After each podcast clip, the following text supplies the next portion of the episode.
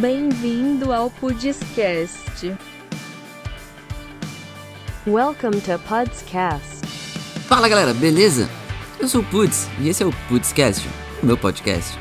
No episódio de hoje eu volto com o quadro Playlist para falar de mais um estilo musical que me conquistou nos anos da pandemia, o city pop japonês.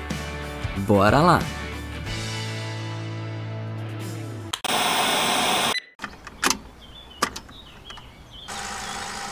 Playlist.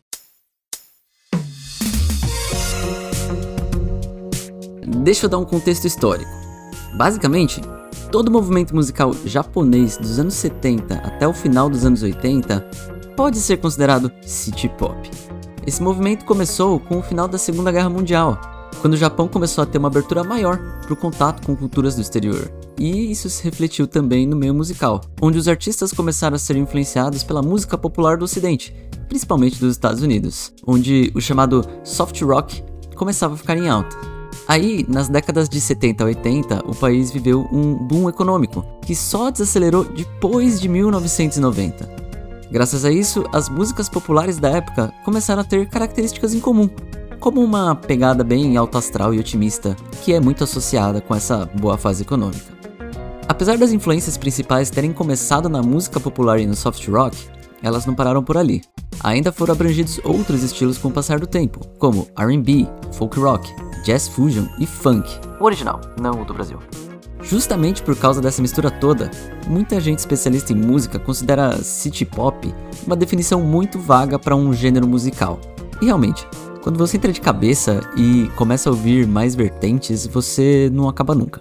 Então considerem que o que eu tô falando aqui é sobre a parte mais pop mesmo do gênero.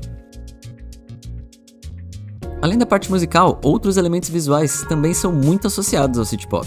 Porque outra coisa que aconteceu naquela época foi um boom tecnológico. E as músicas faziam proveito disso, e muitas vezes usavam instrumentos eletrônicos, como os teclados e sintetizadores da Casio e Yamaha, que tiveram diversos lançamentos na época. E tanto seu som quanto seu visual se tornaram referência. Outras novidades da época também muito associadas são o Walkman e carros conversíveis com som estéreo e tocador de fita cassete, que era um luxo na época. A partir dos anos 90, a geração nova que surgiu se desgrudou um pouco desse gosto e o gênero começou a ter uma decaída. Eu imagino que, com o avanço da globalização, era mais interessante para a molecada japonesa ouvir diretamente os artistas estrangeiros do que os conterrâneos que tinham os artistas como influência. Fora que, naturalmente, as gerações mais novas costumam achar brega as músicas populares das décadas anteriores. E pelo que eu andei pesquisando, inclusive, muita gente no Japão acha isso do city pop até hoje. Pessoalmente, eu acredito que um revival do gênero seria inevitável com o passar do tempo, já que as modas são cíclicas e anda muito em alta essa coisa da nostalgia. Mas a forma como esse revival aconteceu no Japão, ao mesmo tempo em que as músicas ficaram mais conhecidas fora dele, foi bem interessante. Grande parte da culpa disso é do algoritmo do YouTube. Porque entre 2017 e 2020 ele fez com que um vídeo com a música Plastic Love da Maria Takeuchi fosse recomendado aleatoriamente para dezenas de milhares de pessoas mundo afora, inclusive este que vos fala. Por algum motivo, essa música ressoou no coração dessas pessoas e se popularizou de forma monstruosa. Como o vídeo não tinha sido postado pelos donos dos direitos da música, ele acabou sendo removido. Mas quando isso aconteceu, ele já tinha passado da marca de 22 milhões de visualizações. Por causa desse sucesso, inclusive, foi produzido um clipe oficial da música no final de 2021. Clipe esse que hoje, um ano depois do lançamento, tem mais de 17 milhões de visualizações. O mais bizarro é que essa música nem foi sucesso na época em que foi lançada, em 84, mas em 2021 chegou no top 5 das paradas do Japão. Uma coisa que pode explicar o grande sucesso dessa música e do pop do city pop é que essa sonoridade acaba sendo familiar para quem conhece as referências dos artistas japoneses. São aquelas músicas suaves que combinam com um passeio de carro pela cidade de noite ou na beira da praia durante o pôr do sol. Tipo as músicas que tocam na Antena 1 ou Alpha FM. Essas músicas acabam trazendo o conforto com essa familiaridade, ao mesmo tempo que tem a euforia da descoberta, daquela coisa do artista novo. Afinal, não é muito comum artistas japoneses fazerem sucesso fora do Japão. Porém, como os serviços de streaming, acabou ficando fácil para quem gostou da Plastic Love conhecer outros artistas, tendo a Maria Takeuchi como porta de entrada, o que fez com que o gênero acabasse ultrapassando as fronteiras nipônicas de uma forma nunca antes imaginada. Deixa eu falar um pouco mais de alguns artistas japoneses que eu acho que são um bom ponto de partida para quem quiser se aventurar um pouco pelo estilo. A Maria tem seu mérito por ter sido o primeiro artista que muitos ouviram, inclusive eu, mas ela não é um dos nomes mais bem-sucedidos ou mais unânimes quando se fala em city pop. Mas o marido dela, o Tatsuro Yamashita, é considerado o rei do gênero e uma lenda no Japão.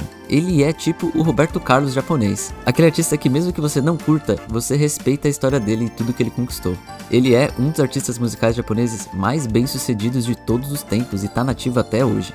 Ele produziu dezenas de artistas de city pop e também lançou discos próprios. Outra artista muito famosa é a Anri. Entre 78 e 88, ela lançou simplesmente 13 álbuns, ou seja, mais que um por ano. Um deles, o Timely, com duas exclamações no final, para mim é um dos álbuns obrigatórios para quem quer conhecer city pop. E tem toda uma pegada de amor pelo verão, mar, praia, que é bem presente nas músicas dessa vertente mais pop. Uma curiosidade é que ela foi uma das primeiras artistas que teve uma música usada em abertura de anime, a Cat's Eye, que é tanto o nome da música quanto do anime. Uma outra artista muito influente é a Tomoko Aran, que fazia uso de muitos dos elementos eletrônicos que eu comentei agora há pouco, e que teve a música Midnight Pretenders sampleada de forma quase 100% fiel na música Out of Time, do The Weeknd.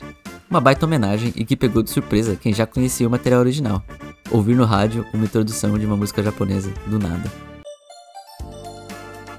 Bom, para fechar esse episódio do playlist, vou deixar para vocês na descrição do episódio o link para minha própria playlist de músicas favoritas de city pop e que eu atualizo constantemente. Acho que deve ser um bom começo aí para quem ficou com curiosidade para ouvir o gênero. E esse foi o quadro Playlist de hoje. Espero que tenham curtido e até o próximo episódio do Pudscast. Valeu!